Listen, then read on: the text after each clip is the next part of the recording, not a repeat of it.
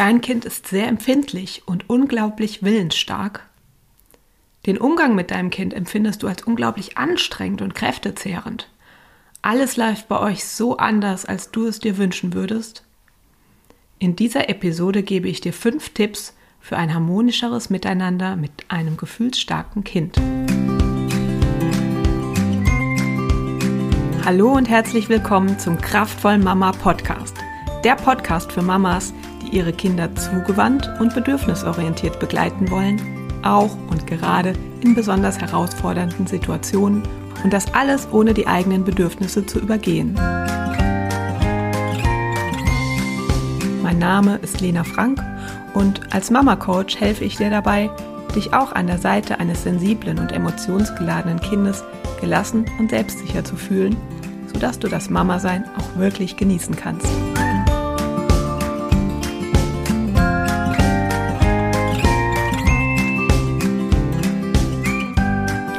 Wenn du die letzte Episode, das war Episode Nummer 5, gehört hast, dann hast du da vielleicht herausgefunden, dass auch du dein Kind als besonders anstrengend empfindest, ähm, weil es vermutlich in mindestens eine der Kategorien wie gefühlsstark, autonom oder selbstbestimmt, High Need oder hochsensibel einordnen lässt.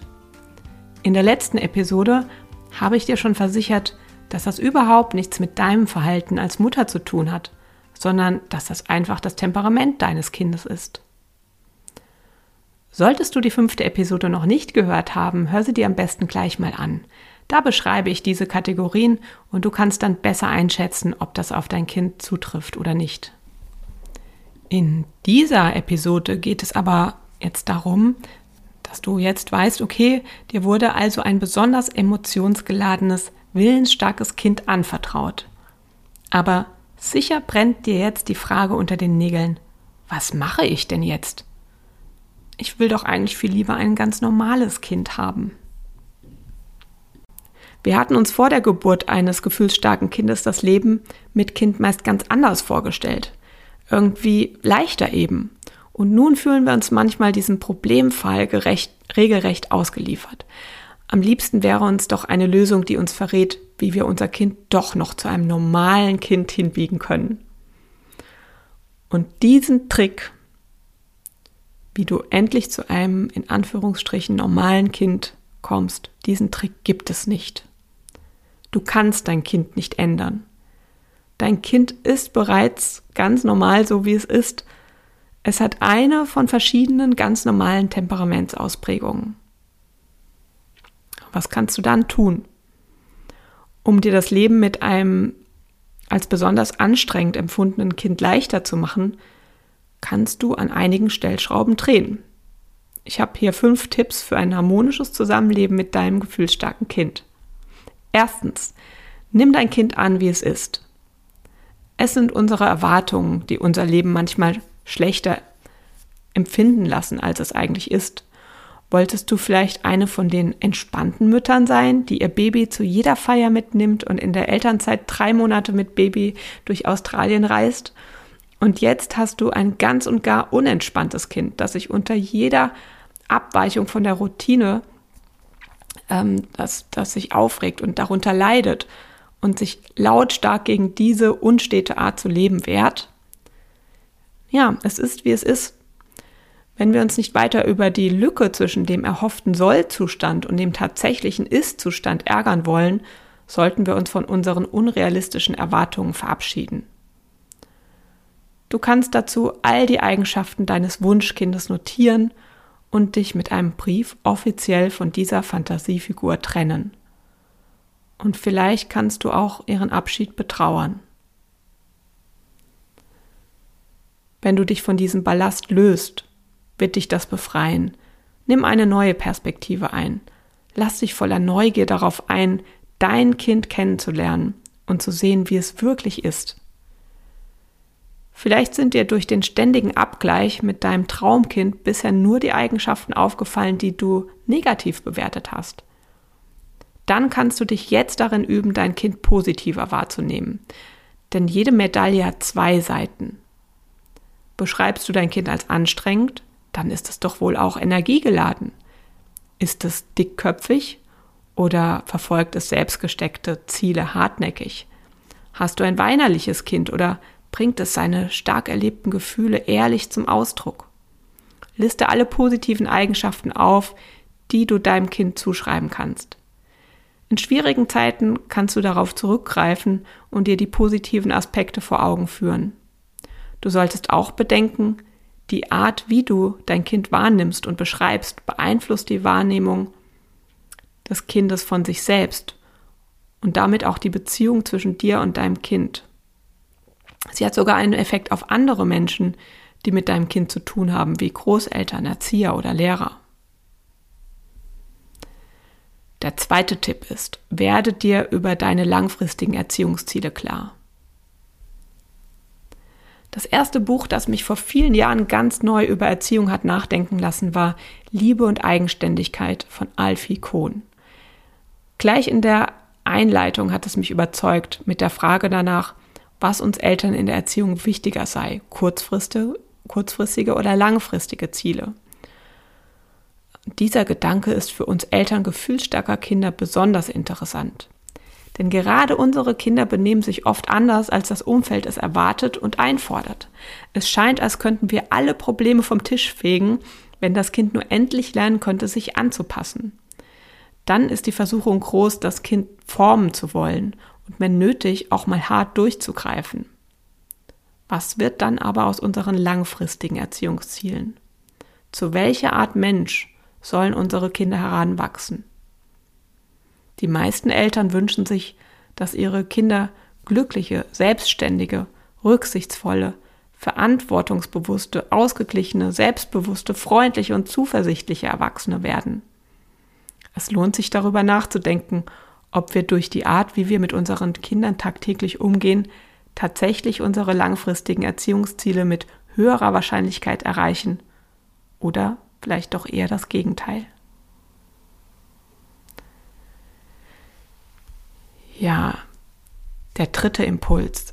Nimm die Bedürfnisse deines Kindes wahr. Auch gefühlsstarke Kinder sind grundsätzlich gerne dazu bereit, mit ihren Kindern zu kooperieren. Ihr in unseren Augen anstrengendes Verhalten tritt besonders zutage, wenn ihre Bedürfnisse missachtet wurden. Neben den physischen Grundbedürfnissen nach Schlaf, Nahrung und einer sicheren Umgebung müssen die psychischen Grundbedürfnisse beachtet werden. Versuche das Bedürfnis deines Kindes nach Nähe und Bindung zu erfüllen. Gefühlsstarke Kinder bestimmen gerne selbst, wann und wie sie das Bedürfnis erfüllt haben wollen. Ihrem Bedürfnis nach Orientierung kannst du einerseits mit festen, vorhersehbaren Strukturen nachkommen, andererseits indem du dich als Mutter authentisch und klar mit deinen eigenen, eindeutigen Grenzen und ohne aufgesetzte Rolle zeigst. Ein Beispiel. Wenn du nach der Arbeit das Bedürfnis nach Ruhe verspürst, sage deinen Kindern nicht, dass man die Musik nicht so laut hört und nicht so wild durch die Gegend tobt. Stattdessen sage ehrlich, dass du erschöpft bist und jetzt Ruhe brauchst. Bitte deine Kinder Rücksicht zu nehmen und ihre, ihr Bedürfnis nach Ausgelassenheit beispielsweise draußen zu erfüllen. Dann sehen sie dich als echten Menschen mit Bedürfnissen und nicht die Rolle einer Mustermama, die erzieherische Muttersätze von sich gibt. Räume deinem gefühlsstarken Kind außerdem so viel Freiheit wie nur möglich ein, um seine Bedürfnisse nach Autonomie und Selbstwirksamkeit zu erfüllen. Und das Bedürfnis nach Akzeptanz befriedigst du, indem du nicht versuchst, dein Kind zu verbiegen, sondern ihm bedingungslose Liebe angedeihen lässt. Der vierte Tipp ist, Übergehe auch deine eigenen Bedürfnisse nicht. Das Leben mit gefühlsstarken Kindern kann sehr fordernd sein. Es ist auch zum Wohle deines Kindes wichtig, dass du dich nicht aufopferst, sondern dich wirklich gut um dich selbst kümmerst. Nur eine Mutter, die in ihrer Kraft steht, ist in der Lage, ihr gefühlsstarkes Kind kompetent in ein glückliches Erwachsenenleben zu begleiten. Sorge also dafür, dass deine Grundbedürfnisse nach Schlaf, Bewegung und gesunder Ernährung ausreichend erfüllt sind.